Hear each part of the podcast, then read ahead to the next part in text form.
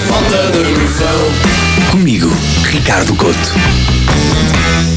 Como já sabem, no Falta de Noção só se discutem os grandes problemas da humanidade.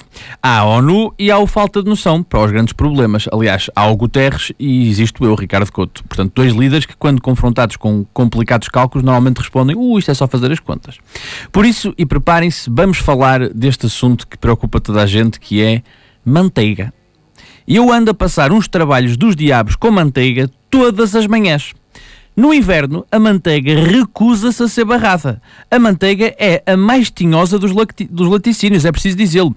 No verão, ela desliza, deixa-se barrar, é na boa, mas no inverno ela transforma-se num bloco de gelo e recusa-se a sair. Parece uma criança a fazer birra. Não vou, não saio daqui. Anda lá, baqueira, anda lá, faz-me maçã. Não vou, não saio, não saio daqui.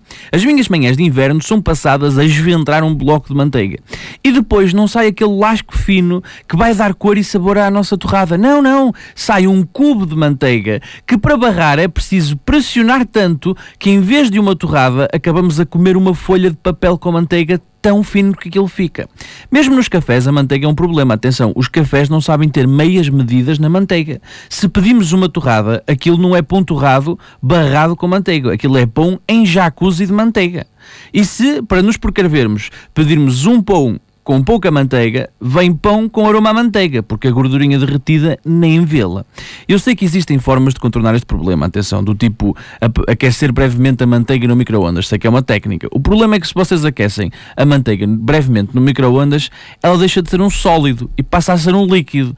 E eu não estou para acordar todos os dias para estar a dar banho a um naco de pão. Está bem? Portanto, este foi o problema irrelevante de hoje. Fiquem ligados que amanhã há mais falta de noção falta de noção.